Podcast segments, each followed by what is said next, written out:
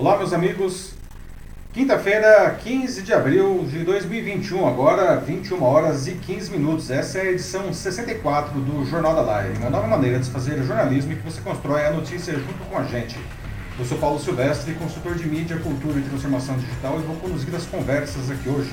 Como sempre, comigo, o Matheus. E aí, gente, tudo bem? Bem-vindos de volta. Bem-vindos de volta, uhum. né? Tivemos Bem-vindos aí... para quem chegou só agora também. É... Uhum. Tivemos aí um pequeno problema com o LinkedIn, que para variar Sim. pipocou, não estava tudo bem no YouTube e no Facebook, mas o LinkedIn resolveu pipocar com a live, então nós estamos reiniciando. O Matheus sempre trabalhando junto conosco aqui, né, com seus excelentes comentários e também fazendo a moderação da participação de vocês. Vamos com tudo. Vamos com tudo.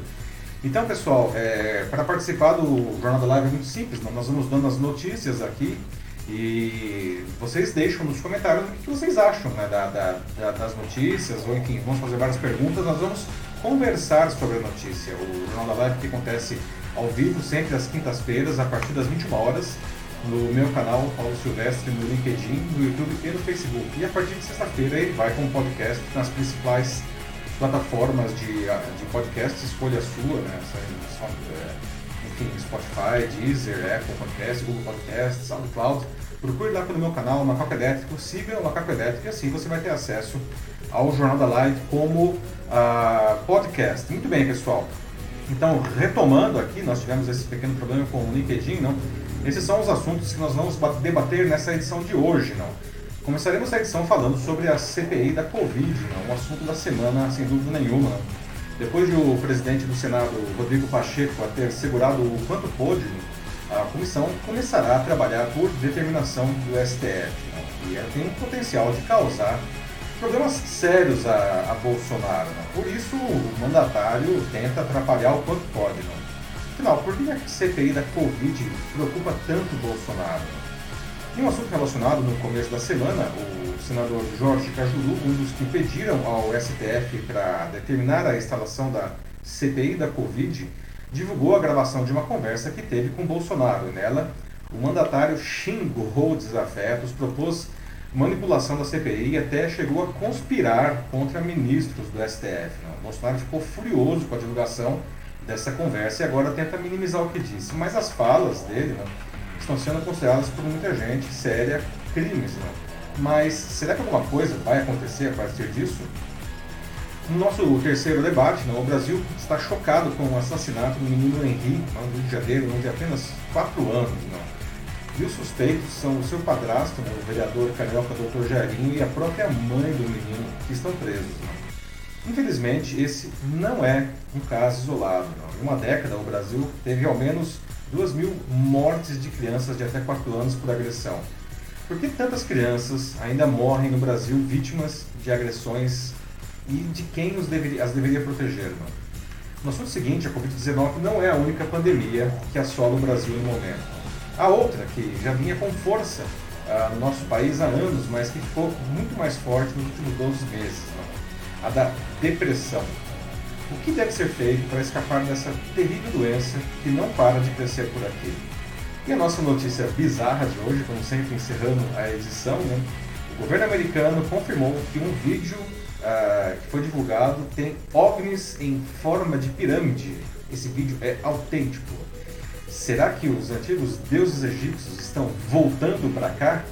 Muito bem, pessoal. Então, iniciando agora aqui uh, os debates aqui da nossa edição 64 do Jornal da Live, nós começaremos falando da CPI da Covid, que é o assunto da semana. Como falei agora há pouco, o presidente do Senado, Rodrigo Pacheco, tentou quanto pôde segurar a abertura da CPI, mas agora a comissão começará a trabalhar por determinação do Supremo Tribunal Federal. Né? E essa é mais uma batata quente no colo do Bolsonaro, aliás, uma batata quentíssima, não? Mas afinal, por que, que a CPI da Covid preocupa tanto o Bolsonaro? Não? E as, o que é uma CPI? Não? Como funciona? Vocês sabem como funciona uma CPI? Não? Quais podem ser os resultados dela? Não? O que ela pode fazer? O que ela pode investigar? Ela pode mandar prender? Enfim, como que funciona? Não? Ah, você acha que, como o governo fala, não abrir essa CPI agora é, vai atrapalhar, na verdade, o, o, combate à pandemia, as investigações vão atrapalhar o combate à pandemia, não? O governo deseja também não, que a CPI investigue governadores e prefeitos, não? Será que a CPI, uma CPI na, do, do, Senado pode investigar senadores e prefeitos, não? E por que o, o governo quer incluir é, essas pessoas na CPI, não? Será que a CPI pode levar a um impeachment de Bolsonaro, como algumas pessoas ventilam aí, não? E na opinião de vocês, qual que é a responsabilidade, enfim, dos diferentes atores aí nessa pandemia? Bom, a chamada por Bolsonaro de produto de, segundo ele, militância política do ministro Luiz Roberto Barroso, do Supremo, que aparece aí na foto, a CPI da Covid, determinada na quinta pelo Barroso, né, é, pode tomar medidas para convocar autoridades do governo para depor, uh, determinar quebra de sigilo fiscal, telefônico, uh, indicar culpados. Não. O objetivo é investigar a atuação do governo na pandemia. E a decisão do Barroso aprofunda o desgaste do governo em um momento de queda de popularidade do Bolsonaro, né, do agravamento da pandemia que já levou à morte mais de 360 mil brasileiros. Né. A situação está tão grave que em abril, olha só isso, gente, que coisa surreal. Né. Graças à pandemia, as regiões sul, sudeste e centro-oeste já registram mais mortes que nascimentos. Isso nunca aconteceu na história do Brasil, mais de 500 anos. Não, é, não é um bom recorde a ser batido. Não é um recorde a ser batido. Não. Segundo o IBGE, que, enfim, a população ela vem o crescimento vem diminuindo, mas assim, de ter mais mortes que nascimentos, isso só deveria acontecer em 2047. E está acontecendo agora, não? Bom, nessa quarta, ontem, portanto, por 10 a 1, o plenário do Supremo confirmou a decisão do Barroso, então a CPI vai rolar mesmo. Não? O Barroso determinou que o Senado instalasse a CPI da Covid em reação a um mandato de, um mandado de segurança impetrado pelos senadores Alessandro Vieira e Jorge Cajuru, ambos do Cidadania. Os dois eles contestavam a demora do presidente da casa, o, o Pacheco, não, de abrir a investigação, né, que ela já é apoiada, já tinha 32 assinaturas de senadores, né, o mínimo é só, que é necessário é 27. Então, nesse sentido, não houve interferência indevida do Supremo, do Legislativo, ou ativismo judicial, como sugere o, o Bolsonaro. Não. Ah, o Pacheco, que aparece à direita na foto aí com o Bolsonaro, dizia ser inconveniente a instalação da CPI da Covid em plena pandemia, mas o que foi realmente conveniente para o Pacheco foi eliminar o Barroso, porque permitiu que ele não se desgastasse politicamente com o Bolsonaro, não, é, mesmo porque o Bolsonaro atuou ativamente na, na recente eleição do Pacheco para presidir o Senado. Não. Mas essa procrastinação do Pacheco em instalar a CPI, né, sob o argumento de distensionar o ambiente político, foi na realidade uma estratégia. Não. Porque não cabia a ele impedir a CPI, né? porque os requisitos constitucionais para a instalação já tinham sido cumpridos pela minoria, então ele tinha que abrir isso daí. Né? E hoje ele anunciou né, os senadores que vão compor a CPI, ao todo são 11 titulares e 7 suplentes. Né? Os membros foram indicados pelos blocos parlamentares do Senado, e a composição desses 11, em tese, é desfavorável ao Bolsonaro, porque conta com quatro senadores governistas, quatro independentes, mas que normalmente não se alinham com as pautas do presidente, e três oposicionistas. Né? Ah, os senadores atuam como juízes em uma CPI, então vamos explicar o que é um CPI. Não? Eles podem, enfim, inquirir testemunhas, ouvir indiciados, requisitar informações oficiais, pedir inspeções do Tribunal de Contas da União. Não? Até mesmo o presidente pode ser convidado a falar, mas ele não tem obrigação, ele especificamente, não tem obrigação de atender e nunca deve aparecer como investigado. Não? Assim como eles também podem convocar autoridades, não, a CPI pode requisitar documentos, determinar diligências, visita de gabinete, unidade de saúde, no caso agora da, da, da CPI da Covid, não, escritório de fornecedores. Não. Os senadores não podem mandar prender suspeitos ou abrir processos, não, eles não têm esse poder. Não. Mas o relatório final da CPI é, pode gerar um projeto de lei e até mesmo ser remetido ao Ministério Público com pedido de responsabilidade civil e criminal dos infratores. O prazo de duração da CPI é de 90 dias, podendo ser prorrogado por mais 90 dias. Tá? E o Bolsonaro tenta fazer com que a CPI investigue também governadores ou prefeitos, apesar de o regimento do, da, da casa não permitir isso daí. Porque caberia às assembleias legislativas e às câmaras de vereadores é, fazer essas investigações nas respectivas esferas. Não? Mas, como de costume, o Bolsonaro ele quer diluir a culpa ou pelo menos causar confusão na esperança da CPI não dar em nada. Né? Chegou a dizer até que o ministro, que há o ministro Barroso lá do STF, não, abre aspas, falta coragem moral e sobra imprópria militância política. E o Bolsonaro também está agitando, lógico, a sua base ideológica. Não? Quer se apresentar como vítima de perseguição política da CPI. Né? A estratégia do Planalto prevê até intensificar as viagens pelo Nordeste a partir de junho, que é uma região em que o Bolsonaro está caindo cada vez mais e o Lula, né, que deve disputar com ele em 2022, voltou a crescer. Né.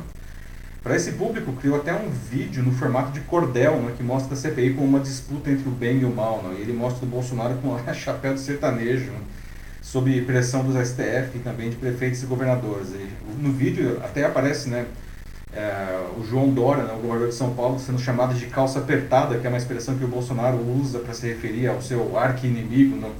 E aparece até a figura também do ministro Alexandre de Moraes, do STF, com um semblante meio demoníaco. Né? Bom, o essencial é que, enfim, é que a pandemia seja investigada, né? que os erros de gestão sejam expostos, por mais que diluídos nas tentativas né, de tumultuar o ambiente. Né? E é impossível, né? escapar dessas acusações se, se for bem feito o negócio. Né? Bolsonaro ele negou quanto pôde a, a, pandemia e a gravidade da doença. Não? Combateu a vacina e ainda disse que não vai tomar até hoje. Não? Sempre combateu o uso de máscara, desdenhou é, o problema das aglomerações, muito pelo contrário, ele sempre provocou aglomerações não? e sem máscara. Não?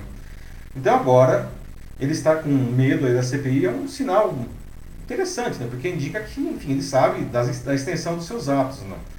E os seus receios, né, vale dizer também, né, porque a CPI, enfim, é, um, é no, no, Congresso, né, só que veja só, não, ele, ele não dispõe de uma coalizão majoritária no Congresso para ele ficar totalmente tranquilo. Não. O Centrão, aí, seu amigo, não, ele proporciona um, um apoio de conveniência, não, que, que custa cada vez mais caro para o Bolsonaro esse apoio. Não. Já visto aí o problema não, com o orçamento que vai ter que ser sancionado na, na semana que vem, não, que foi criado pelos congressistas para atender, atender os seus próprios interesses, não, e está empurrando o Bolsonaro aí, segundo Paulo Guedes, não, para um crime de responsabilidade que pode custar o impeachment dele, não.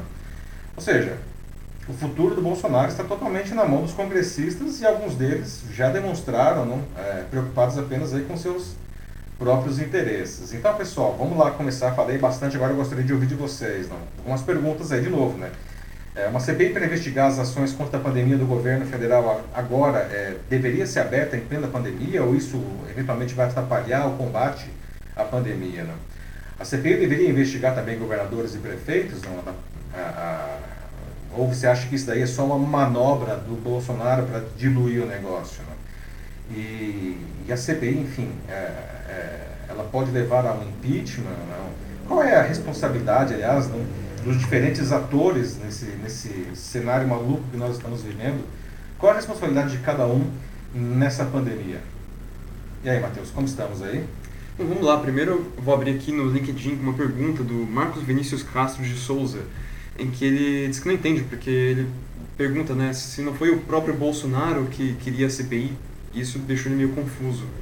E a resposta é que não, o Bolsonaro não queria a CPI, tanto que no dia mesmo em que ele em que a CPI foi anunciada, é, eu até vou mandar um link daqui a pouco, que é do Correio Brasiliense, em que ele diz assim, né, meio nesse, quando é recebido lá no, no cercadinho pelos apoiadores dele, é, eles pedem para que ele sorria, para que ele possa tirar uma, uma selfie com eles, né, com os apoiadores, e nesse dia ele não estava bem, bem no dia em que foi anunciada a CPI. Ele até fala, naquele, num tom meio irônico, assim, olha o dia que eu passei e você quer que eu sorria? Então, não, assim, não é a atitude de alguém que tinha acabado de aprovar algo assim que queria muito. Não, de maneira nenhuma, né? O, Bolsonaro ele tá louco da vida, né? Porque isso daí realmente é um problema para ele, pode trazer muitos dissabores, não? É, mas como sempre, não, quando ele perde alguma coisa, ele simplesmente inverte não a, a, a realidade, a polaridade do que acontece né, e, e a, o que era contra passa a ser a favor, né? então ele tenta ganhar, ter algum dividendo político, já que a CPI é inevitável, ele diz, não, eu sempre quis a CPI, assim como ele fala agora que ele sempre defendeu a vacinação, né? Quando todo mundo sabe que ele sempre combateu, até meados de janeiro, combateu frontalmente a vacinação, inclusive e principalmente a Coronavac, né? Que ele chamava de, chamava de vacina, ou a vacina chinesa do Dória, É. que não ia comprar de jeito nenhum. E agora ele está correndo para aprovar a Sputnik, é. que ele chama de vacina do Bolsonaro. Pois é, não. Uhum. E que, diga de passagem, também a Anvisa é, divulgou um relatório preliminar ontem, é, dizendo que tem vários problemas aí com a Sputnik V. Vamos ver aí, ela tem até o dia 28 para aprovar ou rejeitar. Não? Então, é, a CPI certamente não é alguma coisa que ele gostaria. Não? ainda aqui no LinkedIn, tem um comentário do José Carlos Bandeira, que ele diz que o Bolsonaro ele vai dar um golpe de mestre e em breve usará as Forças Armadas, né? Que é uma coisa que a gente já discutiu aqui algumas vezes, né? Sim, que sim. É, é de fato uma possibilidade, né? Mas vamos ver no que isso vai dar, né? Vamos ver se realmente ele consegue manter esse apoio é, das Forças Armadas, né? Porque o que a gente viu, né, é que esse apoio que ele tem é, não é um apoio pleno, assim, tanto que os novos, é, lembra agora, os novos comandantes, né, os novos, generais que assumiram, Uhum. uh, eles não são totalmente, assim, o pessoal do alto escalão não são totalmente a favor do Bolsonaro, então as Forças Armadas não estão exatamente é, por completo à disposição dele. É, esse é um bom ponto. Não? É, o Bolsonaro ele adora chamar o exército de meu exército e isso deixa os generais bastante incomodados. Não? Nós falamos aqui há duas semanas justamente da troca do, do ministro da Defesa e dos três é, comandantes das, das forças, não? É, porque justamente eles não estavam se alinhando com esse discurso do Bolsonaro de que, enfim, é, quando ele quiser, as Forças Armadas estão com ele para fazer é, qualquer coisa, apesar que ele vive falando ah, que ele é um cara super democrático, que ele só joga dentro da Constituição, mas é o de jogo de palavras que ele costuma falar, não? Mas ele sempre insinua, não, que no momento em que o povo desejar, ele vai fazer o que for preciso, o que indica claramente um golpe aí, não? Mas não sei aí certo se as Forças Armadas estão tão assim com ele, não? Mas uma coisa, desculpa, de quem que era mesmo? Ah, era do, é, só um segundo aqui, José Carlos Bandeira. José Carlos, né? A pergunta é muito interessante, não? Porque verdade seja dita, não. Quem vai ser o fiel na balança desse, desse, dessa questão aí são as Forças Armadas, não. Se o Bolsonaro realmente partir para uma aventura é, golpista dessa, não, é, se as Forças Armadas o apoiarem, ele vai ter sucesso. Se as Forças Armadas seguirem o que a Constituição diz ah, e não apoiar né, o Bolsonaro, ele vai dar com, com os burros na água. Né? Então, espero que a gente não tenha que conferir isso daí. Espero que ele nunca chegue ao ponto de, de, de pedir aí uma, eh, que as Forças Armadas o apoiem em um golpe, não. Porque seria realmente o fundo do poço aí do Brasil. Sim, e o fim da nossa democracia. É. Continuando aqui, agora vou passar um pouco pro YouTube. Tem um comentário breve da Ana Souza Machado, que ela diz que uma coisa é certa, que ultimamente o Bolsonaro tem estado mais mansinho. É. Ana, não sei se tá mansinho, né? Mas é que, enfim, a gente vê, tem vários indicadores aí, não? A, a própria, a- o apoio da população que vem caindo muito, né? Cada pesquisa cai, né? E, hoje é bem menor do que era no ano passado, inclusive no auge da pandemia, né? O Bolsonaro tinha, por conta do auxílio emergencial, o Bolsonaro chegou a ter um apoio surpreendentemente alto, dado as, dada a, a, a- situação, né? Mas isso de lá para cá vem caindo é ladeira abaixo, não?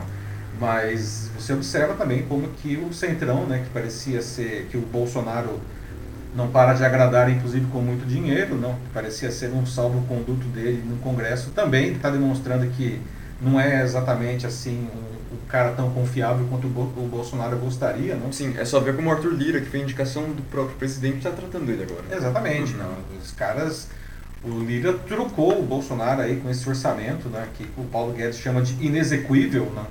Ah, e agora, enfim, semana que vem a data limite para o Bolsonaro apoiar, é, sancionar, aliás, esse orçamento, né? E o, tanto o, Lira quanto o Pacheco no Senado, né, o Lira na Câmara dos, de- dos Deputados e o Pacheco no Senado, não aceitam nenhum veto, não.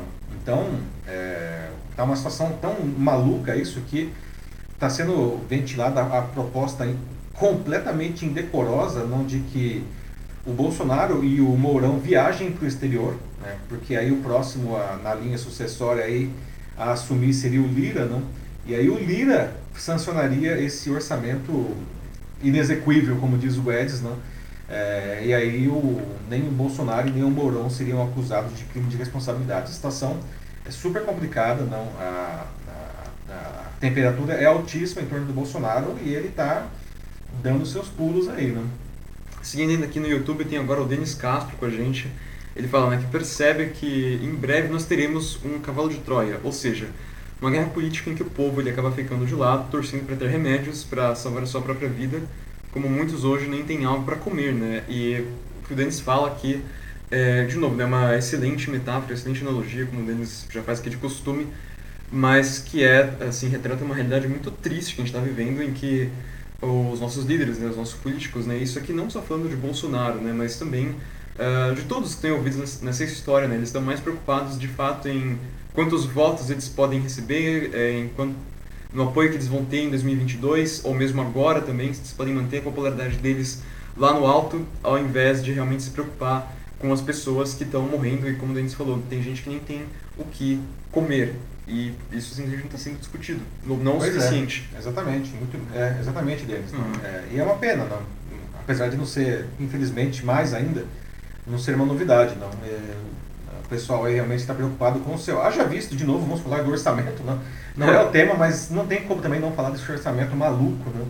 É, se vocês observarem o orçamento que foi aprovado no Congresso, que tá, é outra batata quente aí no colo do Bolsonaro, para ser sancionado, as emendas parlamentares, ou seja, o dinheiro do orçamento que é destinado a obras de caráter eleitoreiro dos próprios parlamentares, não?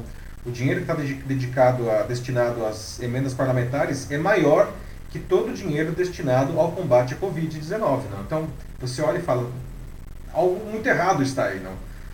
É, ou seja, os caras colocaram o combate à pandemia, que deveria ser a, a, a primeira coisa a ser feita, a segunda e a terceira também, né? coloca isso depois dos seus próprios interesses, né? dos seus próprios interesses eleitoreiros. Né?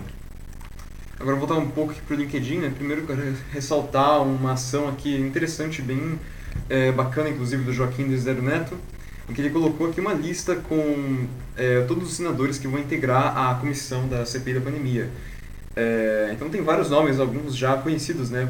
Às vezes por motivos não muito honráveis, né? Nobres. Ou nobres, mas, mas que estão aí, estão presentes, né? Então, como o Eduardo Braga, Renan Calheiros, é, Ciro Nogueira, Alta Alencar e, bom, por aí vai. É uma lista relativamente São grande. 11, 11 senadores, né? Isso. Então, ó, tá, tá aí, assim, tipo, e pra todo mundo poder ver, assim, obrigado Joaquim, uma coisa assim, muito, muito legal aí. Comentário do Joaquim, Desiderio Neto, aí, é, comentário de serviço aí, né, colocando uhum. o nome dos, dos componentes da, da, da CPI, né, lembrando que desses daí, quatro são é, totalmente governistas, não, como é o caso do Girão, é, quatro são indecisos, não, é, indecisos não, são, perdão, independentes, ou seja, eles votam às vezes com o governo, às vezes contra, mas eles não costumam se alinhar muito às pautas do governo, que é o caso de Renan, e existem outros três que são é, oposicionistas, né? Então, é, a, a, isso aí configura uma situação desconfortável para o Planalto, né? porque é, a tendência é que a CPI fique mais contra do que a favor ao Bolsonaro. Ainda não está definido quem vai ser o presidente quem vai ser o relator uh, da, da CPI. Não? Uh, isso talvez aconteça só no dia 27, porque é, semana que vem tem um feriado, não? E aí Sim, é, a, a, primeira reunião deve ser presencial e aí os, os senadores não devem estar em Brasília, não? Se bem que o Rodolfo Rodrigues, que aliás é parte também aí da CPI, aliás foi ele que, que, que criou e que pediu a criação da CPI, né? E faz parte naturalmente do, do bloco de oposição, ele quer que na quinta-feira já seja feita essa votação para descobrir quem vai ser o presidente e o relator da CPI. Né? Ainda no LinkedIn eu tenho aqui a Érica Mariano, médica psiquiátrica, aqui com a gente, fala de que a lei orgânica de cada município diz claramente quem é o responsável pela saúde é, de cada município. Então aqui acredito que ela diz isso na defesa de, é, cada um, né, dos prefeitos e dos próprios governadores, né, que cada um tem essa própria autonomia para fazer e atuar perante a pandemia da forma que bem entender e não necessariamente dependendo do, do governo federal. Assim, é, cada um né, dos entes federativos, não, das diferentes esferas, não, né, federal, estadual, municipal, tem a sua, o seu papel aí, não, o que, aliás, é uma outra grande discussão, né? O Bolsonaro, ele, ele falar, nossa, o Supremo me impediu de fazer qualquer coisa na pandemia, não? Porque disse que os estados e os prefeitos e as prefeituras tinham direito de fazer o que bem entender. E não é verdade, falamos isso aqui umas 20 vezes, não? Ah, é, ah, ela acabou de esclarecer, falou especificamente os prefeitos. Ah, caso. perfeito. Uhum. Né? É, todos eles têm as suas, é, as suas é, funções, né? A vacinação, efetivamente, por exemplo, ela é feita pelas prefeituras, mas quem compra as vacinas é o governo federal.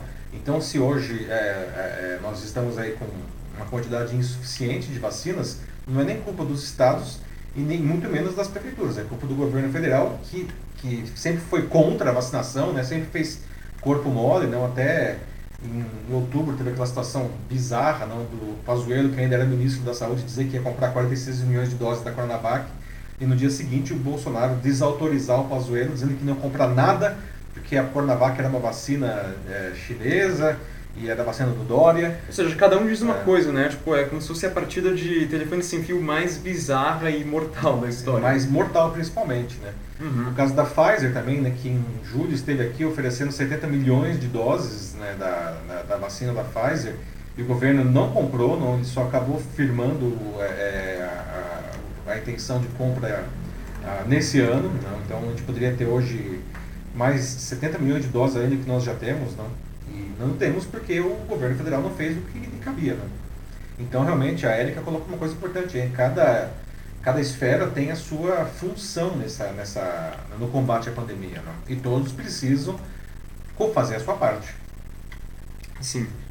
Essa é a palavra mesmo, todos têm que fazer a sua parte, né? Como o, o que está sendo agora, né? Como o Denis disse no comentário dele, né? De que realmente está nessa situação em que o povo fica, parece que na lateral, né? Só assistindo, tipo, esse embate político que não vai levar lugar nenhum. Ou como o Joaquim também disse aqui num outro comentário dele aqui no LinkedIn, em que é, né, todo mundo tá, tá aqui, né, tipo, se segurando, né? Mas ainda com a fome e o desemprego crescendo no meio das pessoas, enquanto os parlamentares só ficam aí enxugando o gelo. Pois é, né, Joaquim? Veja só também outra coisa que a gente pode trazer aí, né, é, para os parlamentares, não, e para o executivo também federal, não, a questão do auxílio emergencial, que foi uma coisa absolutamente decisiva para a manutenção da vida de milhões de brasileiros no ano passado, não, e ele terminou em dezembro, não, como estava previsto. Ah, deveria ser reeditado, já visto que a pandemia não acabou, muito pelo contrário, ela ficou muito pior esse ano. Não? Ah, e demorou três meses, né? O Congresso demorou três meses para reeditar não, o auxílio que veio depois de três meses e ainda muito menor do que antes. Não. Isso demonstra um completo descaso com a população, né? Pessoas aí, muita gente que não tem o que comer, literalmente. Né? Ah, enquanto isso, o Congresso estava lá, né? É, tentando se blindar, criando PECs para se blindar. Quer dizer, de novo, algo muito errado está acontecendo. É, não, e como a eu vou ler aqui os, os comentários da Erika também, porque ela tá é, falando bastante aqui, né? Tipo, desculpa, Erika, que tava lendo os outros comentários também, mas é, ela tem falado aqui né, bastante sobre como, por exemplo, é, né, ela pergunta se a gente sabe quanto que é pago a cada falecido com diagnóstico de Covid no município, ao município. E o quanto que é pago ao município é 19 mil reais. Então ela fala, fala nisso, de que pouco importa o resultado ser decidido antes e que é uma coisa que na verdade está todo mundo envolvido, né? Ou é, seja, o prefeito, deixa eu fazer uma observação aqui. Essa uhum. informação de que os municípios são pagos por diagnóstico de Covid, essa informação é falsa, tá? O município não recebe absolutamente nenhum dinheiro, nem o município e nem o estado por diagnósticos de, de Covid. Então, é, essa informação aí, ela precisa ser colocada como marcada como falsa, não é verdade, Érica? É, mas, enfim, o jeito que ela fala realmente, é, ela termina tudo isso aqui, essa longa, longa lista de mensagens dela, perguntando, né, com qual demônio você quer compactuar. Por mais que realmente eu não. Acho que ninguém quer ver a situação assim, ninguém quer enxergar dessa forma, mas infelizmente muitas vezes parece que é, né? Realmente parece que é. Com é. qual demônio você quer compactuar? Eu não quero compactuar com nenhum demônio, velho. Eu quero ser vacinado, sabe? Eu tô esperando a minha vez é, e eu acho que todo mundo, quando chegar a sua vez, precisa ser vacinado porque duas, são duas coisas aí que podem nos ajudar aí a combater essa, essa, essa pandemia. Uma é o distanciamento social e que a gente entende que é difícil às vezes, porque muita gente precisa sair para trabalhar e nesse caso não há o que fazer, além de se cuidar do trabalho, não, enfim, usar sempre máscara, estar sempre higienizando as mãos, evitar aglomerações no trabalho dentro do possível, não. E a segunda coisa que vai nos ajudar é, é a vacinação em massa. A gente precisa ter pelo menos 70% da população vacinada porque só então a gente vai começar a ver o vírus diminuindo. Como, aliás, os países que estão mais avançados na vacinação, leia-se ah, proporcionalmente falando, não? É, Israel, Estados Unidos e Reino Unido, não, eles já estão, né, os números, todos os indicadores da Covid estão desabando por lá. Não? É isso que a gente precisa fazer aqui também. Não? Calma, calma aí. Agora a Erika continua escrevendo, ela tá, ela tá acho que ela nem está escrevendo, mas ela disse que para você que calma lá, são coisas diferentes. Mas, Mas o que, que são coisas diferentes? É. ah, uma coisa é como está sendo conduzida e a outra acho que é, realmente acho que ela está falando aqui da diferença, né? Tipo, uma coisa é como o negócio está sendo conduzido e outra coisa é como uh, enfim, é, Está sendo um jogo de interesse, basicamente esse é o ponto dela. Ela Isso concordo com você, Erika. É um jogo de interesses nefasto, mortal, não? Porque interesses de meia dúzia de indivíduos não, nos poderes aí nas diferentes esferas, não? Ah, eles estão colocando seus interesses à frente do interesse da população que está morrendo. Né? Morrendo muito, não? Morrendo ah, mais de 3 mil pessoas por dia, não? Já são 300, mais de 360 mil mortos, não? Aí um índice de contaminação brutal, não? É, nós temos aí uma média de novos casos diários é, de 80 mil, mas claramente isso é muito subnotificado, não? As estimativas mais realistas dizem que é, o, o novos casos seriam algo como 350 e 500 mil novos casos por dia no Brasil. Né? Nós teríamos alguma coisa entre 40 e 70 milhões de pessoas já infectadas no Brasil. Então é terrível ver diante desses números tão alarmantes e sem precedentes na história do país políticos das três esferas aí é, fazendo de tudo para aparecer, não para, enfim, ter aí um ganho político em cima da pandemia, não? que é uma coisa completamente inaceitável e eu concordo com você. Ela fala que é um jogo de interesses, assim, por exemplo, como é que está sendo, como é que está funcionando a escolha de cada indústria farmacêutica, né? Se a gente vai ou como ou Pfizer ou, ou Coronavac, ela diz que isso também poderia ter alguma coisa associada a esse jogo de interesses, mas aí Aí eu não tenho tanta certeza já, Erika. Aí acho que realmente vai por uma questão de qual vacina está disponível, qual que a gente pode comprar. Não sei se tem assim um é. grande jogo envolvido aí. É, sempre existem interesses, não? Ah, eu acredito que um, a gente vê aí, inclusive, não, os desvios né, na, na, própria pandemia, na área da saúde, que é um negócio assustador, como alguém pode fazer isso durante uma pandemia, não? Uhum. Ah, como toda indústria, pode existir um lobby aí, não? Mas o fato é, é, tem uma vacina, ela é segura e eficaz, aprovada pela Visa, toma. É, se vai ser Coronavac, se ela vai ser AstraZeneca, se ela vai ser Pfizer, que também já foi aprovada pela Visa, diga-se de passagem, não? se vai ser da Janssen, que é da Johnson Johnson, que está em vias de aprovação, se vai ser a Sputnik V, vamos ver se ela vai ser aprovada mesmo, não? É, uma vez que seja aprovada pela Visa, Toma, cara. Toma porque a Anvisa é, é a garantia aí, pelo menos, que nós temos, não de, de ser alguma coisa que não só é seguro, quanto é, é eficiente, não? Bom, o que importa é que a gente tenha as vacinas o quanto antes. Exatamente. Né? Pelo horário, acho que a gente seguir em frente. Vamos para o nosso próximo assunto. Começamos atrasados aí por conta desse problema técnico do, do LinkedIn, não? Mas é um assunto relacionado, não? Nosso segundo debate é sobre o que aconteceu no começo dessa semana, quando o senador Jorge Cajuru, né, um dos que pediram ao STF justamente para determinar a instalação da CPI da Covid, divulgou uma gravação de uma conversa que ele teve com o Bolsonaro. Né? O Bolsonaro xingou desafetos, não propôs manipulação da CPI não, e conspirou não, contra ministros do STF. E o Bolsonaro ficou furioso, claro, com a divulgação ah, e agora tenta minimizar isso que ele disse. Né? Mas então já deixo algumas perguntas aqui. Né? Ah, por que, que ele, afinal de contas, ficou tão irritado com essa divulgação? Né? É verdade, como ele sugere, que uma conversa só poderia ser gravada com autorização da justiça? Por que, o Cajuru, vocês acham, ele divulgou essa conversa? Né? E essas falas do Bolsonaro, vamos entrar agora em detalhes na sequência, não? será que elas podem ser consideradas criminosas? Não? E alguma coisa, enfim, pode acontecer disso daí? Ou vai ser mais do mesmo? Não? Ah, o Cajuru, não, que é do Cidadania de Goiás, né, que vocês veem aí com o Bolsonaro, divulgou no domingo e na segunda trechos da conversa telefônica que ele teve com o, o Bolsonaro no fim da semana. Né, e a conversa entre os dois tratou justamente sobre a instalação da CPI da Covid no Senado. Não, ah, o chefe do executivo não, demonstrou irritação com essa revelação, com a revelação dessa conversa. Não, Vale dizer que, segundo o Cajuru, ele avisou o Bolsonaro com 20 minutos antes que iria divulgar e o Bolsonaro disse que não tinha problema, que não ia impedir. Né?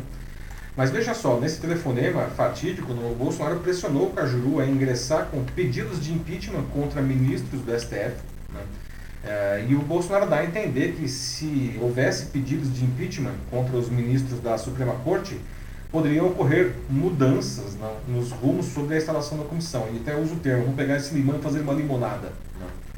Na gravação, o Bolsonaro insistiu que a CPI da Covid ampliasse a investigação para incluir os governadores e prefeitos, né, e ele quer que, porque é que as mortes né, né pela Covid-19 sejam vistas como resultados da suposta omissão de prefeitos e governadores, né? ignorando que ele mesmo boicota as medidas que dão certo, né?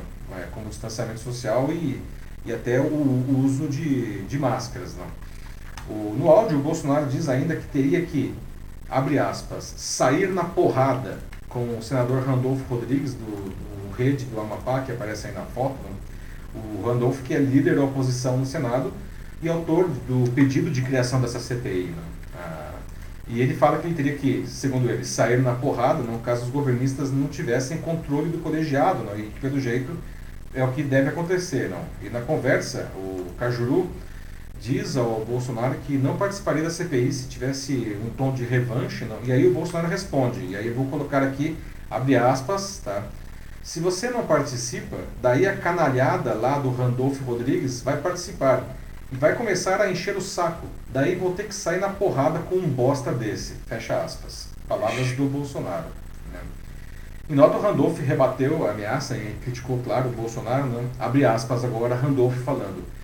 Briga de rua nunca foi e nunca poderá ser a principal preocupação de homens públicos, principalmente no difícil momento que o nosso país está passando. A única briga que nós temos que ter nesse momento é pôr vacina no braço e comida no prato dos brasileiros. Preocupações estas que, lamentavelmente, o presidente da República não tem. Fecha aspas, palavras do Randolph. Né? Bom, o Bolsonaro reclamou que gravações de conversa também só podem ser feitas com autorização judicial. E isso não é verdade, gente. Tá?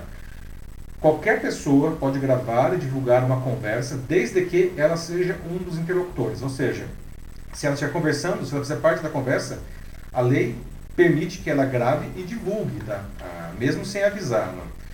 O conteúdo da conversa entre Bolsonaro e Cajuru é considerado gravíssimo, né? com o potencial de ser enquadrado, inclusive, como crime de responsabilidade na avaliação de advogados e políticos. Né? Em entrevista ao Estadão, o diretor da Faculdade de Direito da USP, o, o, o Floriano de Azevedo Marques, ele disse que a gravação é óbvia, deixa óbvia não? a existência de um crime de responsabilidade e a intenção do presidente de mudar segundo ele, não mudar o contexto da CPI. Não. E que não há dúvida que isso caracteriza crime de responsabilidade pela pressão do Bolsonaro pelo impeachment de ministros da Suprema Corte. Não. O advogado Conrado Rubner, também ouvido pelo Estadão, não, professor de Direito da USP, não, ele disse que nesse diálogo com o Cajuru, o presidente conspira contra o STF e a CPI da Covid. Não. não é a primeira vez, não, nem será a última vez que o Bolsonaro usa todos os recursos para tentar calar, diminuir, ofender, desacreditar e ameaçar quem desagrada a ele. Né? Então, ah, não basta que ele se preocupe com a eventual responsabilização por esses crimes de responsabilidade. Né? Essas ações estão aproximando perigosamente da esfera penal. Não? Porque, é, isso porque, é, enfim, sob o eufemismo do gosto pelo conflito, como ele gosta de dizer, não, ele está praticando atos que são tipificados no Código Penal. E no Estado democrático de direito, por exemplo, ameaçar alguém é crime. Né? Questão é saber se alguma coisa vai acontecer ou se vai ser mais do mesmo, né? porque não é a primeira vez, como eu disse, nem a última que o Bolsonaro faz coisas assim. Né? Então, gostaria de ouvir de vocês aqui. Primeira coisa, né? pergunta óbvia. Não? O Cajuru, não, ele errou, ele cometeu alguma coisa errada, algum, algum crime, sei lá, ao divulgar esse áudio, né? É, por outro lado, as falas do Bolsonaro elas podem ser consideradas criminosas, ou enfim, não é nada demais, o Bolsonaro fala assim mesmo, porque ele é do povo, como ele fala, né? Pode acontecer agora, gente? O que vocês acham nessa situação?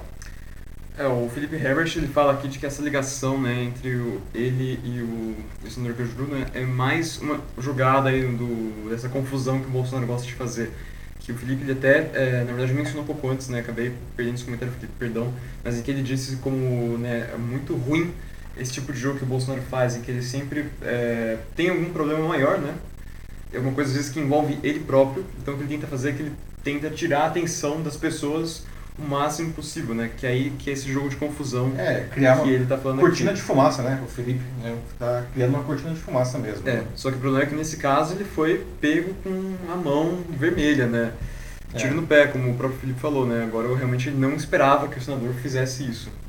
É, Exatamente, não. A, a, eu acho que talvez o que o Felipe também esteja dizendo é a inclusão de governadores e prefeitos para, enfim, dividir aí a culpa, não, e diluir e talvez, quem sabe, é, fazer com que a, a CPI não dê em nada. Aliás, nessa conversa também, não, o Bolsonaro fala, ele diz que o, que o Cajuru tinha que fazer parte para que a CPI no final gerasse um relatório, entre aspas, sacana, né, o termo que ele usou.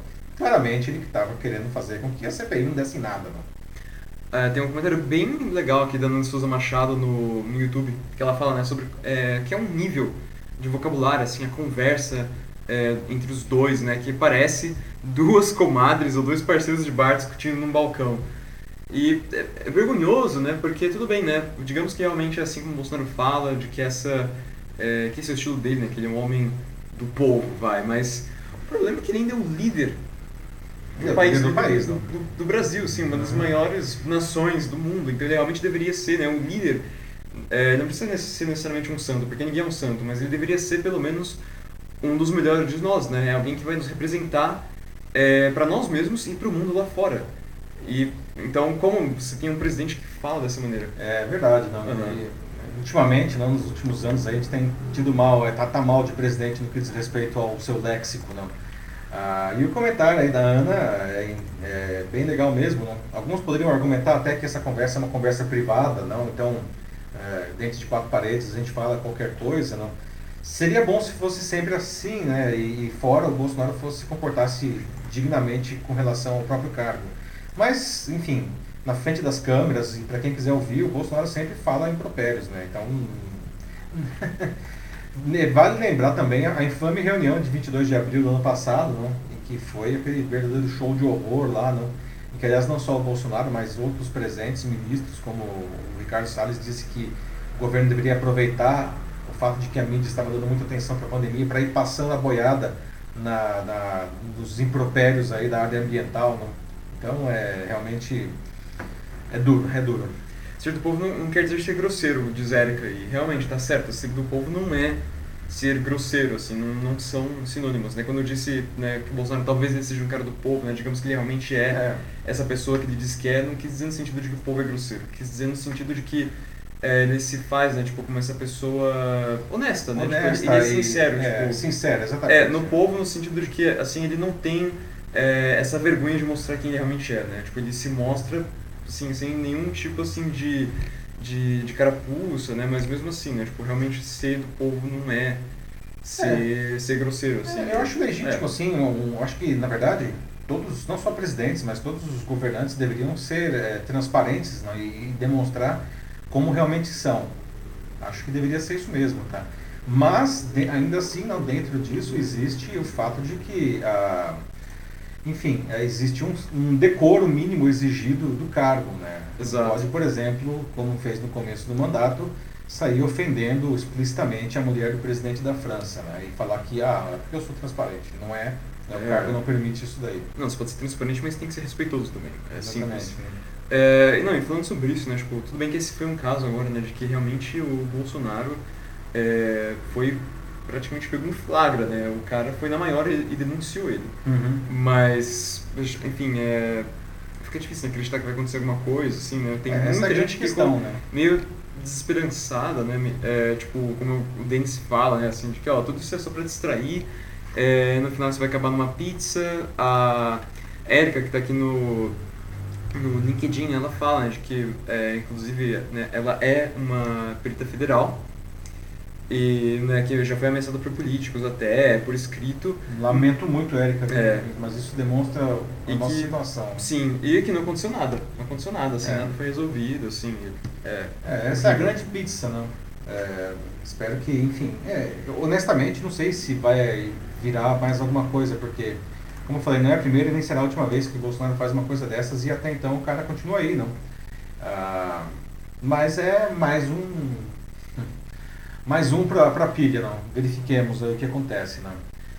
Vamos para o próximo assunto? Tem, você quer destacar mais algum comentário, Matheus? Só um último Vamos aqui lá, do então. Joaquim Dezer Neto, Vamos que lá. fala de que tem pena do povo brasileiro, pois todos estão levando a pior, é, né, passando fome, desempregados, enquanto desengravatados, comendo caviar e planos de saúde anual de cento e, nossa, um número grande, 132 mil reais no ano.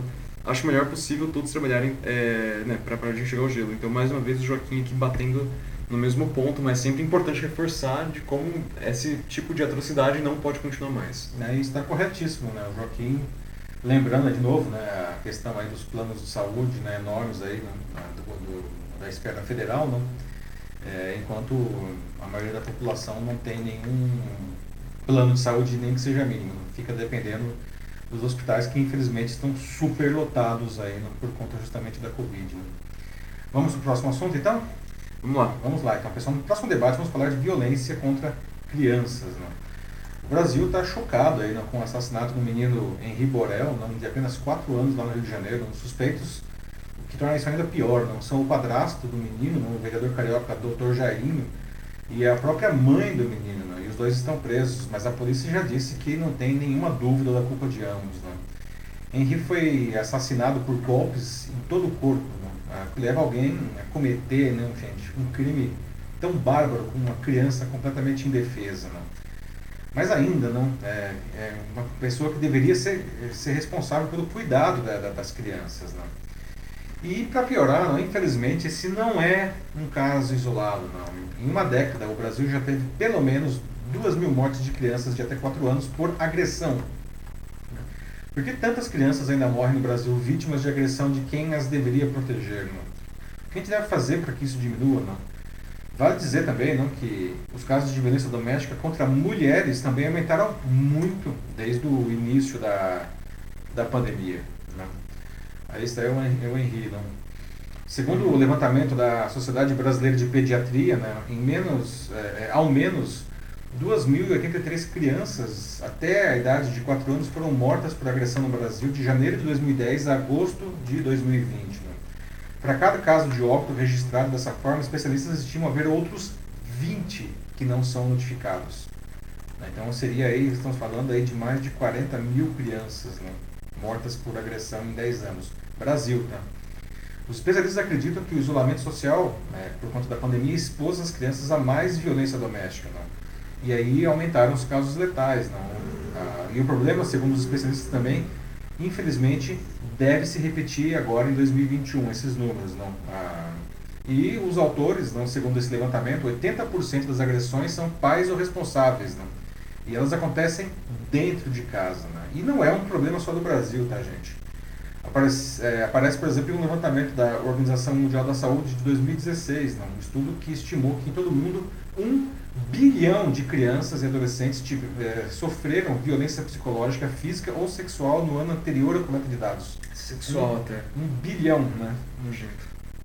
As medidas de distanciamento social, incluindo o fechamento de escolas, né, foram adotadas por mais de 170 países não, e afetaram quase 80% de toda a população estudantil mundial. Não, e fizeram a maior parte das crianças permanecer praticamente o tempo todo dentro de casa. Não, e aí é que está Sabe-se, por exemplo, que só em março de 2020 o Brasil aumentou né, é, em 17% o número de ligações notificando né, a violência contra mulheres também dentro de casa. Ou seja, o fato de estar dentro é. de casa não, é, é, é, literalmente dormir com o inimigo. Não. É, eu estava pensando nisso mesmo, é. assim, de que esse aumento na, com a violência contra as crianças também, né, tipo, tá assim, em paralelo com o aumento da violência contra a mulher durante Exatamente, a né? pandemia. Mais tempo em casa, mais tempo sendo é, vítima da violência, não? Que é horrível, né? Porque supostamente, né, assim, isso, né, é, esses episódios de violência eles vêm em grande parte é, maridos, né, assim, pais, maridos, né? pessoas assim que tipo a criança, né, e a mulher deveriam é, proteger, não? Prote é, assim, deveriam ter sua total confiança no cara e ele deveria ser uma pessoa que protegesse a,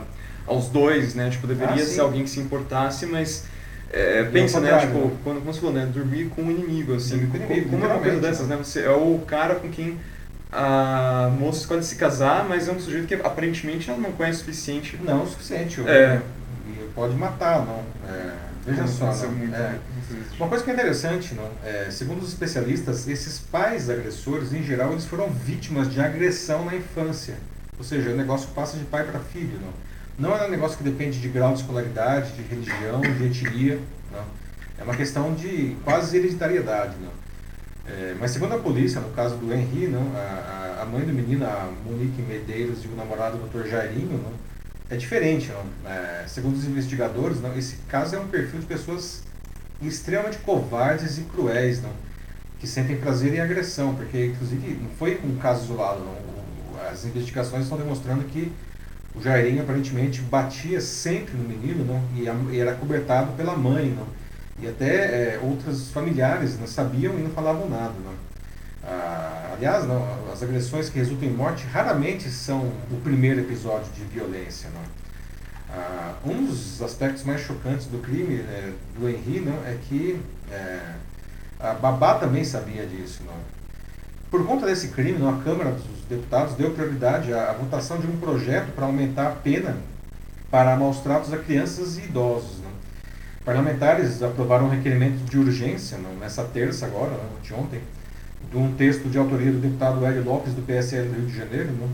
O projeto altera o Código Penal e o Estatuto do Idoso e eleva a pena de prisão de 4 a 12 anos para 8 a 14 anos se as ações resultarem em morte para quem expor a perigo né, a vida ou a saúde de pessoa sob sua autoridade. Né. Agora veja só isso, né, para a gente encerrar aqui, eu gostaria de ouvir de vocês, né, falando bastante aqui, mas aqui são dados que a gente precisa levantar e trazer. No Brasil existe uma lei, não, a Lei 13.010, ah, conhecida como a Lei da Palmada, talvez vocês se lembrem, ela foi entrou em vigor em 2014. Não? Ela estabelece que, abre aspas, crianças e adolescentes têm o direito de serem educados e cuidados sem uso de castigos físicos ou tratamento cruel ou degradante. Fecha aspas. É uma lei que, quando ela saiu, né, quando ela foi é, sancionada, ela, ela gerou polêmica, né? porque alguns grupos ah, mais conservadores achavam que isso daí é, era uma interferência do Estado na família, e porque, em outras palavras, a família, se ela quiser bater no seu filho, é um direito dela. Né? E não tem como não lembrar, não, é, o próprio presidente Jair Bolsonaro Mais manifestou seu apoio a castigos físicos para crianças. Aliás, recente, tá? em um vídeo nas redes sociais em dezembro, não, ele disse, abre aspas, não, em casa não era bronca não, o pau cantava. Saudades daquela época que você tinha muito mais deveres que direitos, fecha aspas. Então, pessoal, e aí? O que leva o pai, uma mãe, um padrasto, enfim, alguém responsável, não, a agredir os filhos, não? e ainda mais nesse ponto, não, né, de, de matar a criança? Não? Por que, que a violência física ainda é usada como forma de educação dos filhos? Né? Ah, você acha que a nossa sociedade está melhorando, está ficando mais evoluída nesse sentido ou não? O que a gente deveria fazer? Como, as, como que a gente pode ajudar nisso, pessoal? Bom, é, pessoal aqui, vários, como o Felipe ou o Denis falam como ele é assustador uma coisa dessas, a Ana Lúcia também, né? O Denis até faz aqui uma... Né, sempre com as referências dele, né? É, é, assim, ele vem aqui com referência ao Witch, a coisa, né? Uhum. Que é o palhaço, que na verdade é um monstro. Que é praticamente essa a imagem que, que, esses, é, que esses pais ou maridos né, que cometem esse tipo de coisa, ou também mães, né? Ou até avós, né? Como até a Erika lembrou aqui no, no chat do LinkedIn, que parece que ela está envolvida também. É, como eles fazem coisa dessas, né? Essas pessoas que, né, é, a, deveriam... A, avó, ela, uhum. ela, foi, ela, ela sabia, né? Ela sabia dos casos aí do é, Rio, e uma irmã também da, da, da, mãe, não, uma tia, portanto, é, eles foram cúmplices por omissão, né? Como a Erika muito bem colocou. Sim. É, a Ana também fala aqui, a Ana Souza Machado no YouTube fala que não entra na cabeça dela, né? Como uma mãe ou um pai pode ficar em silêncio, né? Ou ainda mais fazer uma coisa dessas, né? Ela é, fala, né, tipo, ela como mãe, né, que mataria, morreria para proteger os filhos dela, e aí alguém faz uma coisa dessa, não, assim... Vá, esse caso aí, na polícia está apurando aí, é, eles descobriram que depois que o menino morreu, não, o, o Jairinho aí, que é acusado como o, o algoz do Henri, ele foi para uma festa de aniversário, pouco tempo, poucas horas depois. Ou seja, realmente não tinha absolutamente... É uma insensibilidade. Frieza, não, assim, uma falta frieza, de remorso. Né? Uhum. Tipo, normal, assim. É. Uhum. É... Também, assim, a Natasha Costa aqui entre nós, né, também Olá, acabou Natasha. de entrar. É, também diz que né, o Brasil, inclusive, não está sozinho, né? Ela fala até mesmo no caso da... Infelizmente não, Natasha. Dá o exemplo da Suíça, né, que é um país, é, pelo menos, né, assim, socialmente muito mais desenvolvido que o nosso. E fala que ainda lá, assim, tem muitos casos de, de abuso. Tem, infelizmente, Natasha, né? Você, enfim, você que tem uma muitos anos na Europa, não é, conhece a sociedade melhor do que nós, não? É, não é um caso só do Brasil, certamente não é, não. A gente vê ah, isso daí acontecendo em todos os países, né? como até o próprio relatório da Sociedade de Pediatria apontou, isso não é uma questão ligada à, à escolaridade, à religião, É, enfim, é uma coisa que transcende, não? Ela pode acontecer realmente em qualquer lugar, não? É uma doença, não? Uma doença, isso, desculpa, não? como alguém bater numa criança até matar uma criança, isso é uma doença, né? Sem falar os outros abusos, né? Abusos sexuais aí que a gente vê todo dia, não? Os casos aí pipocando, não? Será que o CRM vai se pronunciar? Que a Erika né, que ainda não se pronunciou e o Jairinho, afinal de contas, é médico, né? Será que eles vão tomar uma posição nisso aí? Boa pergunta, boa pergunta, né? O que quem já se pronunciou é a Câmara dos Vereadores, não que ele deve ser, é, deve ser sofrer um processo de impeachment, né? deve perder mandato, que aliás parece que é a primeira vez que um vereador do Rio de Janeiro perderia o mandato, né? mas é, o Conselho também né, deveria, um bom ponto. Uhum. O Joaquim fala também, né, como falta, né, muito ainda pra gente chegar, tipo, num, num não só numa criação ideal para as crianças, né, que, tipo, óbvio que, que isso tem que acontecer, mas ele fala que mais especificamente no âmbito da justiça, né, que falta muito ainda hum. é, para que a gente tenha, né, penas, assim, de cadeias e que as pessoas sejam de fato punidas sem nenhum tipo de privilégio. Pois é. Né? Quanto tempo tá para eles ficarem presos? Então, depende, porque eles acho que eles não foram nem indiciados ainda. Né? Eles estão presos é, de maneira preventiva para evitar que eles estavam interferindo nas investigações, não coagindo uhum. testemunhas e tal. Mas isso daí provavelmente eles vão pegar a pena máxima aí, não? Que é um homicídio triplamente qualificado, não? Ah, e eles podem pegar, enfim, 35 anos, não? Mas aí se for aquela coisa, né? se foram presos por bom comportamento, aí tem a progressão da pena tal. E talvez depois de 15 anos eles saiam da cadeia. Não? Ou, ou menos, menos, até, né? Ou menos. Tem presos Mas assim, eles devem. Uhum. Eles, é, acho difícil eles escaparem de pegar a pena máxima aqui no Brasil é 35 anos. Né? A Ana Lúcia fala que ela acha que devia ser uma prisão perpétua para qualquer um que abusasse de mulheres ou crianças. É. Concordo, assim. Qualquer tipo de abuso desses é. Nossa, né, acho que não tem como perdoar. Não mesmo assim, é. não, não, tem como pensar numa situação assim é. que né? Ah, estuprou sem querer. Né? O famoso, famoso estupro culposo da Marina uhum. Que a gente discutiu aqui mesmo no Jornal da Live no ano passado, lembra? Esse caso absurdo, não? estupro sem intenção, estupro sem querer.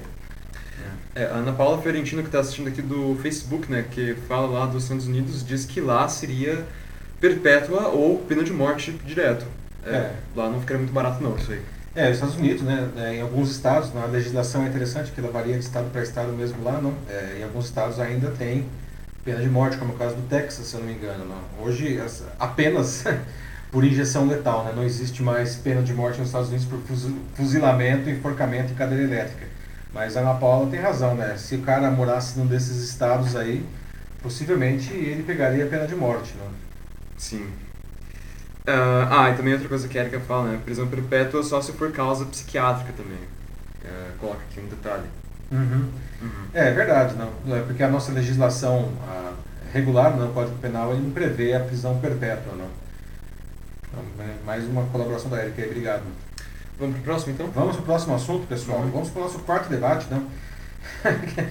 Os assuntos hoje estão meio encadeados, não? Vamos falar agora de saúde mental, porque realmente essas pessoas não deve ter um problema muito sério aí na cabeça. Mas agora vamos falar de um outro problema de saúde mental, não? Uh, a Covid-19 não é a única pandemia que assola o Brasil no momento, não. A outra que, que já vinha com força no nosso país há anos, mas que ficou ainda mais forte nos últimos 12 meses, que é a pandemia não, a, de ansiedade e de depressão. Não. Já pergunto alguma coisa para vocês aqui. Não? Por que as pessoas estão tão ansiosas e deprimidas? Não? Aliás, você sente algum sintoma, pelo menos, dessas coisas? Não está mais ansiosa? Não? Você faz terapia a propósito? Não? Porque é importante não, nesse caso. Não? Terapia online, que é um negócio que cresceu brutalmente também agora, na, durante a pandemia. Não? Já, já fizeram terapia online? Não? Ah, quais são os causadores dessa ansiedade, dessa depressão? Não? E mudou não com a pandemia? Não? Ah, tem gente que fala, ah, vou deixar de ver o noticiário que o noticiário me deprime. Será que isso resolveria? Né, reduziria a ansiedade e a depressão, não? O que, que você tem feito, aliás, não para evitar aí os problemas não de, de depressão e ansiedade? Né? Bom, incertezas e inseguranças em relação à pandemia têm afetado a saúde mental dos brasileiros. Não? Por onde passa, o vírus deixa aí um tanto de tristeza e preocupação com o futuro, mas no Brasil, não, médicos e psicólogos dizem que a onda de doenças psíquicas é uma outra epidemia não, que cresce junto com a Covid-19. Nenhum outro lugar do mundo, gente, não subiu tanto o diagnóstico de ansiedade e depressão. Isso um estudo da Universidade de Ohio, nos Estados Unidos, não, que fez, com parceria de universidades de 11 países, inclusive aqui no Brasil. Não. Uh, outra pesquisa não, aponta que mais da metade da população adulta do estado de São Paulo afirma sentir ansiedade ou nervosismo com frequência desde que a pandemia começou. Não. Foi feita essa outra pesquisa não, uh, pela internet com 11.863 indivíduos, não, foi conduzida por pesquisadores da Unicamp, na Universidade de Campinas, né, da Federal de Minas Gerais, a UFMG, e da Fundação Oswaldo Cruz, no Rio de Janeiro. Né.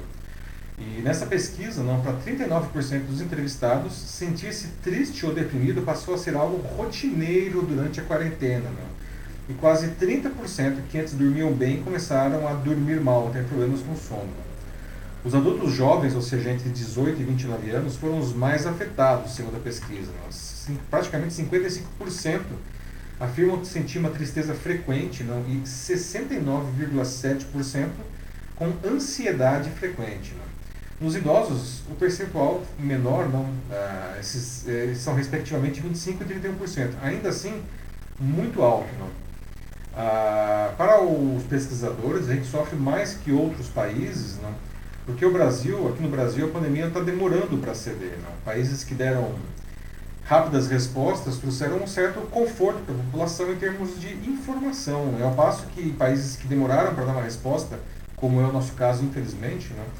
eles trouxeram essa situação de vulnerabilidade né? com relação à incerteza e à percepção da doença. Né? A falta de um horizonte para o fim de tudo isso daí uh, piora ainda mais a situação. Às vezes, a gente não tem nem como mudar a situação, claro, não, mas e aí fica uma dica, não? falar pode ajudar muito. Não?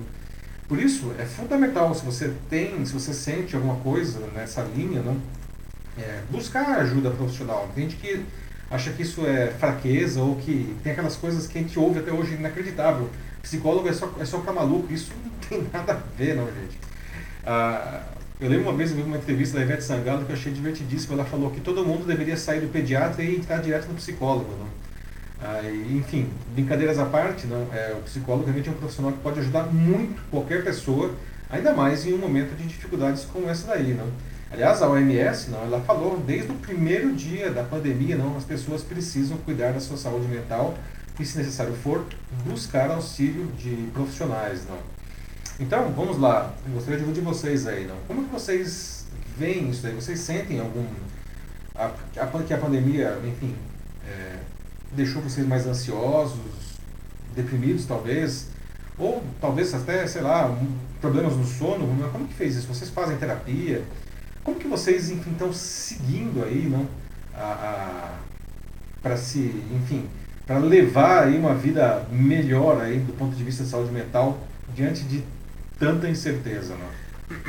Vamos começar, né? É, primeiro com a, aqui no YouTube vou abrir a, com a Ana Souza Machado, né, que ela diz que né, terapia é como se fosse água, luz e internet, só assim pra aguentar tudo isso, e isso porque ela fala que tá maluca faz tempo. é, mas, é, não, assim, é, numa, num tom mais sério agora, é, realmente, assim, é, é absolutamente necessário. Assim, não tem como, assim, tipo, não é todo mundo que pode bancar uma, uma terapia, realmente, ainda mais agora, durante a, uhum. a quarentena, mas assim, se você pode, se você tem a condição de poder ser, ser atendido por um, por um psicólogo, por um é. terapeuta, é algo que acho que sim, realmente você deve seriamente considerar. Não, mas assim, é legal que você traz isso, Matheus, porque é, mesmo quem não tem condições de arcar com esse serviço, a gente sabe que tem gente que não tem mesmo, não ah, existem muitas maneiras de você conseguir um atendimento a preços bem subsidiados, não? ou até de é. graça. Não? É, eu ia chegar nisso também. Ah, certo. Eu ia, porque até tem um comentário aqui da, da Erika Marino, né, que ela fala sobre como é, a, saúde, a saúde pública, né, mas especificamente falando da saúde mental, ela sempre teve... Sempre atuou num estado muito precário né, aqui no, no, no país. E mesmo lá fora né, Verdade, tem esse é, preconceito... É de que né, até hoje meio que psicólogo parece que é uma coisa só para loucos, né, ou doentes. Ou que é uma coisa elitista também, né? Também tem isso e agora é, não, e aqui no Brasil, infelizmente, não acaba sendo muito é, muito diferente não. Muitas pessoas pensam assim e até mesmo no, o próprio é, serviço de saúde, né? O próprio governo, assim, é, não valoriza muito isso, né? Vê Verdade. mais como se fosse um mimimi, né? Tipo, você falou, né, sobre atendimentos gratuitos que a gente pode ter acesso a Uhum. isso. E, né, a gente até tem, né, os números, né, de disco suicídio, ou também a Erika, no caso, fala é, sobre... Nossa, são vários comentários da Erika, só deixa eu pegar aqui. É, sobre, né, como você pode ligar para o próprio Ministério da Saúde, né, para pedir ajuda, auxílio, mas que ela fala que nenhum atende, nenhum. É. São, é um descaso mesmo. Pois é, Erika, é, é realmente, mas é, eu acho que é bem legal você trazer isso daí, né? porque existem recursos, existem lugares que as pessoas podem ah, buscar, às vezes até é, conversar mesmo com um psicólogo que foi indicado por um amigo, um conhecido, e os psicólogos são sensíveis, não? eles podem fazer preços mais baixos, mas vamos supor que você não tenha condição realmente de, de pagar, não? Ah, existem também profissionais que fazem esse trabalho aí social, mas um, um caminho que é interessante, não? É, é, as clínicas escola das universidades, não? Aqui em São Paulo, né?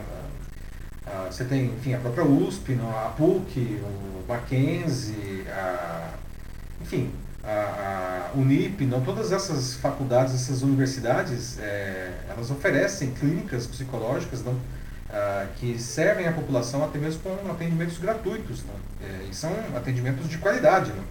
Então, é, existem caminhos, as pessoas podem procurar, mesmo que elas não tenham condições. Às vezes as pessoas têm vergonha, não? Não façam isso. Não?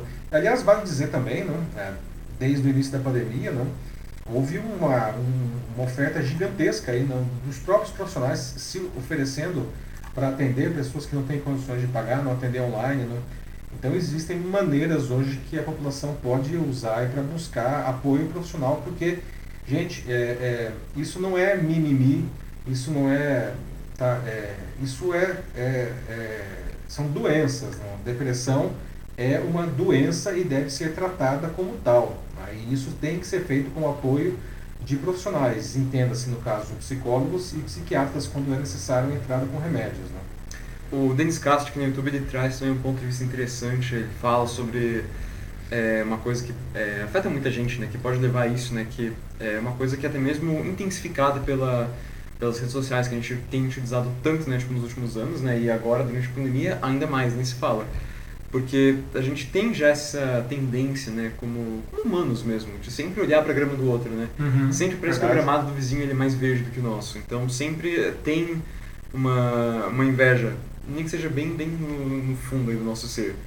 E com isso, né, como o Denis coloca aqui, né, eu concordo, a gente acaba esquecendo sobre nós mesmos, né? A gente esquece de fazer esse autoconhecimento. A gente está tão é, preocupado em ser como o outro, né, e, tipo, em até mesmo ultrapassar o outro, porque só assim a gente vai atingir talvez uma suposta felicidade ou Uhum. satisfação que é, que a gente se deixa deteriorar, né? A gente esquece de nós mesmos. Né? E as redes sociais acabam fazendo isso, né? Porque as redes sociais são o quê? Elas Exatamente isso. isso. Essa grande vitrine em que as pessoas sempre colocam apenas, e apenas mesmo, os, os melhores momentos que elas têm nas suas vidas. Claro que às vezes tem, né, tipo, uma postagem ou outra que é um pouco mais triste, mas a grande maioria É, é, são é de uma coisas realidade felizes. editada, né? As pessoas mostram o seu melhor ali, não? Então, você vê isso e você é, pensa, as pessoas nossa, acham que todo mundo tem um trabalho melhor que o seu, tem um namorado, uma namorada melhor que você, enfim, que a vida é mais feliz e mais bela, e não é, né? É uma realidade editada na- nas redes É. sociais. Aliás, o próprio Facebook fez um estudo já há oito anos, sete anos, não, é que o Facebook estava verificando uma coisa que surgia até então, não, de as pessoas estarem, ficarem mais deprimidas, não, porque elas viam o sucesso dos seus amigos no Facebook. E isso daí preocupou, né, na época lá um pesquisador, não, o Adam Kramer, né, que era um pesquisador, é, ele trabalha ainda no, no Facebook, ele queria saber, afinal de contas, será que as pessoas ficam tristes mesmo, vendo a felicidade? Então, será que o Facebook tem esse poder? E a conclusão da pesquisa, pesquisa científica, foi sim, né, tem esse poder. Né? As redes sociais, elas são é, é, é, elas amplificam muito mais essa, essa competição né, e aumenta a ansiedade e a depressão. Sim, e também acho que assim, uma coisa que pode ajudar, né, assim, é, é sempre que a gente tiver, nem, nem que seja uma pequena conquista, né, uma pequena vitória, como as pessoas dizem, né, uma coisa pequena que acontece no seu dia a dia, talvez é, você tá no seu trabalho ou no seu, no seu estudo, né, e não sei, você faz alguma coisa legal, ou alguém te elogia por, por alguma coisa que você disse ou que você fez que você foi muito bem, É, ou talvez você está em casa e você finalmente decide arrumar as coisas que você estava para arrumar antes há muito tempo e agora você finalmente tirou o tempo e fez o que você tinha que fazer e ficou legal, sabe? Coisas assim, tipo, que são pequenas, mas que te dão um certo prazer, né? Te dão um certo, uma certa satisfação quando Sim. você completa isso, quando você faz essas coisas. E acho que como o Joaquim fala, né? Mesmo não atingindo o alvo, quem busca e vence obstáculos, no mínimo fará coisas admiráveis. E acho que é Muito isso. bem colocado. É, você não precisa fazer uma coisa grandiosa para atingir a felicidade. Às vezes, elas vêm das coisas mais simples. Só precisa olhar com mais carinho. Mesmo porque fazer Uhum. coisas grandiosas não, é, é difícil, não Demora. É, exige muito energia, muito planejamento, às vezes dinheiro, não. Então, se você é, esperar só grandes fatos para ser feliz, vai ser complicado, não é? Por outro lado, como o Matheus colocou aqui, não, nós podemos fazer todos os dias pequenas coisas por nós mesmos, não, e que vão nos tornar mais felizes, enfim, mais satisfeitos, não. É, e isso pode ser mais do que suficiente, né? Não precisamos ter grandes feitos, né? O Joaquim aí mais um ótimo comentário. Né? Sim. Bom, é, Vamos pro próximo assunto? acho que podemos ir. Só, ah, só vou ler um comentário aqui da, Sim. no Facebook, né? Que a gente tem tantos poucos no Facebook que acho que vale a pena ler. Sim, por favor. É, é, de novo, aqui da Ana Paula Fiorentino. Ela fala que concorda né, com tudo isso, que as crises emocionais geradas são uma grande consequência da pandemia, né, mas elas são agravadas ou amenizadas de acordo com cada gestão é, dos governos. E no caso aqui, Verdade. ela diz que um belo exemplo é o da Nova Zelândia, que os psicólogos têm sido Ah, fundamentais na pandemia. Uhum. Ai, Nova Zelândia, né? Assim, aquela inveja que agora a gente tá falando da inveja do outro, não, mas que inveja da Jacinda Ardern, né, que é a primeira ministra da Nova Zelândia, não? Que, que gestão magnífica ela fez da pandemia, não? Ela praticamente acabou com o Covid-19 no país muito antes da primeira dose de vacina chegar lá, não? Apenas com gestões sanitárias, não? Sim. E claro, a população ajudou, não, mas é uma questão de, de exemplo, não. E a Jacinda ela oferece um excelente exemplo. Não. Ok, alguns podem dizer, é um país muito pequenininho, tudo mais fácil.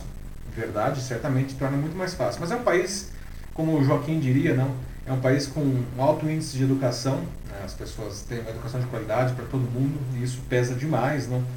Mas as regras que o governo adotou lá, não, e a própria é, é, presença e o exemplo da Jacinda fizeram toda a diferença. E como a Ana Paula colocou aí, isso, putz, que bom, né? Que bom para eles. Né? Sim. É, vamos pro último Vamos então? para o próximo assunto, pessoal. Vamos para nossa notícia bizarra de hoje, encerrando a nossa edição, como sempre, não. E hoje nós vamos falar que o governo americano confirmou que um vídeo com OVNI, né, um objeto voador não identificado, não, normalmente chamado de disco voador, nesse caso não era um disco voador, ele era uma pirâmide, aliás, três pirâmides. E o governo disse que esse vídeo é autêntico, não. Eita. É, pois é, não. Vocês acreditam em disco voador, pessoal? É, ou, sei lá, pelo menos vocês acreditam em vida fora da Terra, não? Ah, e esse formato aí de pirâmide desses OVNIs, não? Como eu estava falando antes, será que os antigos deuses egípcios, não? Eles estão voltando para cá, não? E aí vocês podem ver aqui os, as figuras dos discos voadores, não? Aí, não? Que não são discos, as pirâmides voadores, não? E o Pentágono, não? Que é o, enfim, a- o comando militar americano confirmou nessa terça que essas imagens são reais, não? Ah, e no céu da Califórnia, nos Estados Unidos. Não? Em abril ah, de 2020, o governo ah, americano tinha retirado o sigilo desses vídeos, né, que foi gravado em um navio da Marinha Americana. Né, e o vídeo foi publicado pelo documentarista Jeremy Corbell né, no Twitter na semana passada agora. né. E nessas imagens gravadas né, com alguns equipamentos de visão noturna é possível ver ao menos três objetos triangulares no céu. Né. Um deles, inclusive, parece emitir uma luz que fica piscando. Né. E na mensagem o Corbell diz, né, abre aspas, a Marinha dos Estados Unidos fotografou e filmou OVNIs em forma de pirâmide e veículos transmédios avançados esféricos. Aqui está a filmagem. Né. De acordo com Corbell, esse vídeo é de julho de 2019. Né. E de fato, a imagem mostra esses OVNIs se movendo rapidamente, né, é, enquanto eles eram gravados, e até ouvir, dá para ouvir em, em dois dos vídeos a reação de quem estava gravando, eles pareciam assustados com a velocidade e o movimento do- dos objetos, né? Alguns até falam, nossa, será que é um drone isso? Daí, não. O que será isso, não? Bom, de acordo com especialistas de, de OVNIs né, e porta-voz do Departamento de Defesa dos Estados Unidos, eh, Sue Gauck, ah, em entrevistas ao site Mystery Wire, o vídeo foi gravado por oficiais do navio USS Russell, né, ah, e que realmente os objetos têm esse formato de pirâmides voadoras. Né. Mas, calma, vamos lá, né? Vamos alinhar as expectativas. Né? Apesar do vídeo ter autenticidade, autenticidade comprovada, né? a Sul não confirma que são os objetos que são reais. Né? O, vídeo, o vídeo é real, mas os objetos não estão confirmando, não. Né? É, pois é. Estranho isso. Ela disse que está, é, é, está, a pesquisa está em andamento, que foi o termo que, que ela usou. Né? Eu até fiquei pensando quando eu estava fazendo o roteiro aqui da, do Jornal Live hoje. Né? Achei curioso que o Pentágono assumiu as três pirâmides no céu. Pegou aí? Pentágono, pirâmide. Ah. É, é, puta que horrível. Mas também me lembrou não, um livro ah, chamado Eram os Deuses Astronautas, né? que foi escrito em 1968 esse livro. Foi um sucesso na, nos anos 70. Não? É, o autor é um suíço chamado Eric von Däniken. Né? É, e o autor ele teorizava né, a possibilidade das antigas civilizações terrestres, aí, enfim, egípcios, maias, incas né, e muitas outras, não? Elas, elas, essas civilizações serem resultado de alienígenas, ou astronautas, como ele falava, não? Ah, que teriam chegado aqui na Terra e colonizado. Ele diz até que poderiam ter cruzado com alguns primatas e disso surgiria a raça humana. Não? E aí vem agora essas pirâmides voando. Falei, nossa, deve ser os deuses egípcios então que estão voltando. Aliás, não, não sei se o Denis está aí, não? Fazer, vou dar uma de Denis agora fazer uma, uma referência cinematográfica. Que existe um filme chamado Stargate, não, de 1994. Não? O diretor é o Roland Emmerich e que a, a história é justamente, enfim, bebe nessa fonte, né? que realmente os deuses, é, os deuses seriam é, extraterrestres e os deuses egípcios, inclusive, não, estariam por aí não, na, no, no, universo. E o Stargate, como o próprio nome sugere, é uma porta que leva os humanos para conhecer esses deuses. Mas enfim, enfim, pessoal, vamos lá. Né? Vocês acreditam em disco voador? Não? O que vocês acham que são essas pirâmides voando aí? Qual que é desse negócio aí? Vamos lá, então, várias pessoas aqui já falaram, né, antes mesmo de você dar o nome, né, o Joaquim falou dos deuses do Eram os deuses, deuses astronautas. astronautas. Aqui também, o Ana Lúcia falou também dos astronautas, né, todo mundo aqui. É, um sucesso dos anos 70, é. esse livro aí, aliás, eu tenho, eu ter pego ele para mostrar aqui. Bom, é, nossa, mas ok, vamos, vamos lá, né, então o pessoal está aqui bem, bem, bem curioso, né. É, a Natasha Costa fala, né, seria um desperdício se esse universo infinito seja nulo, sem nada, ou também aqui o, o Márcio Ramon Gomes, ele fala né, de que achar que somos os únicos no universo seria egoísmo. É muita pretensão, é, né, Márcio?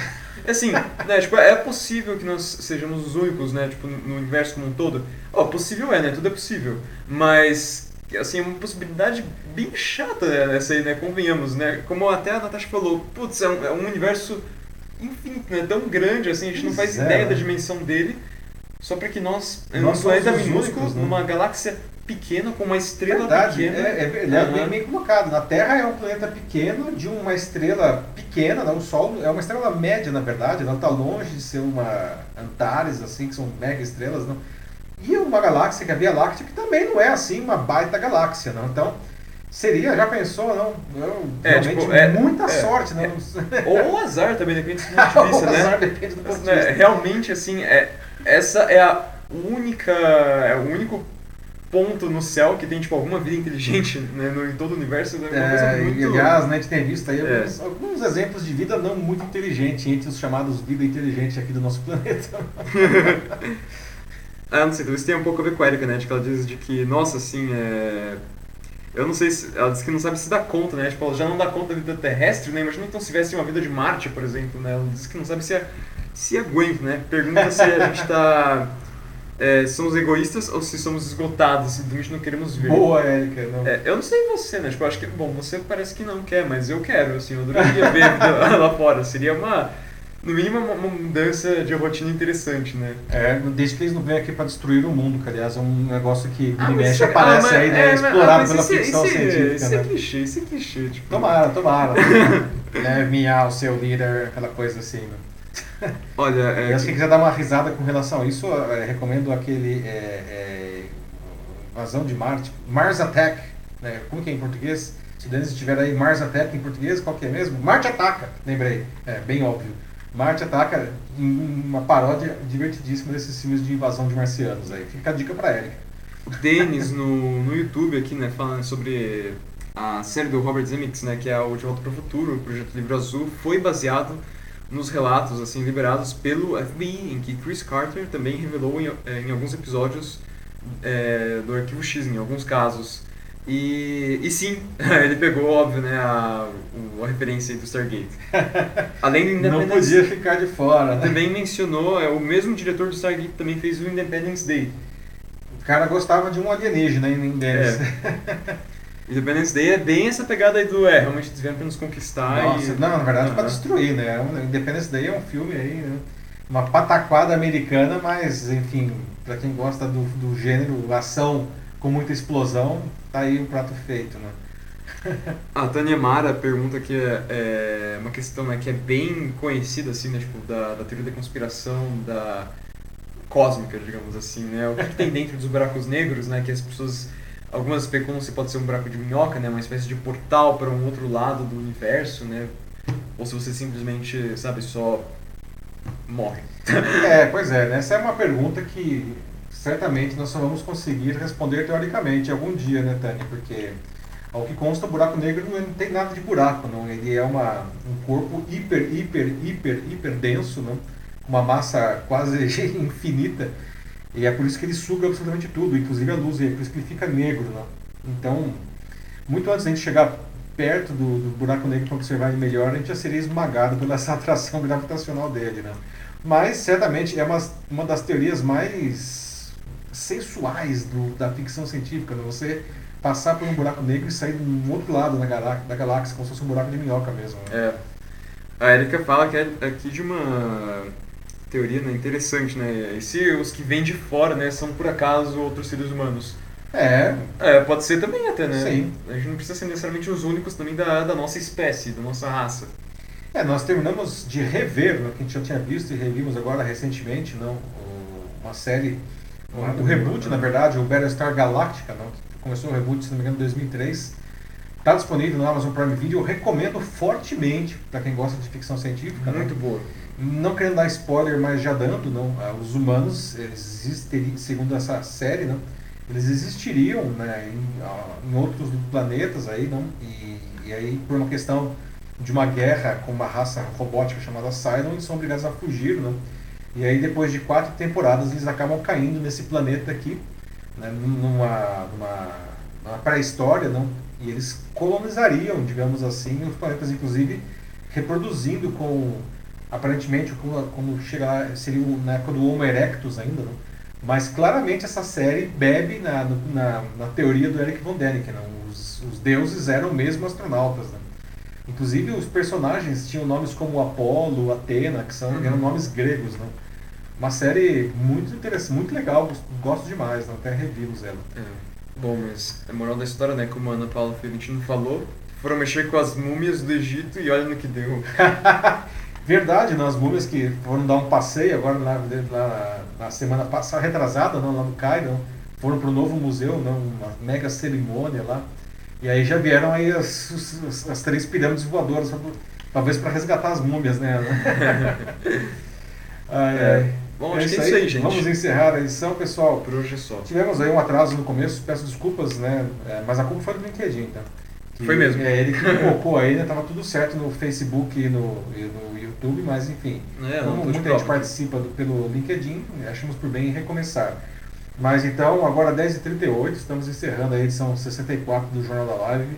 Muito legal, ótimo debate. Quero agradecer a participação de todos. Né? O Jornal da Live só acontece com a participação de vocês, lembrando. A gente não quer só dar notícias, a gente quer conversar a notícia com todos. Então, muito obrigado pela participação. Se você estiver vendo esse vídeo gravado, você ainda pode deixar seus comentários. Né? Infelizmente, a gente não consegue ver todos os comentários ao vivo, né, que são muitos, né? mas eu depois vejo todos os comentários. Tá? Então, é, obrigado. E muito bem, pessoal, chegamos ao final.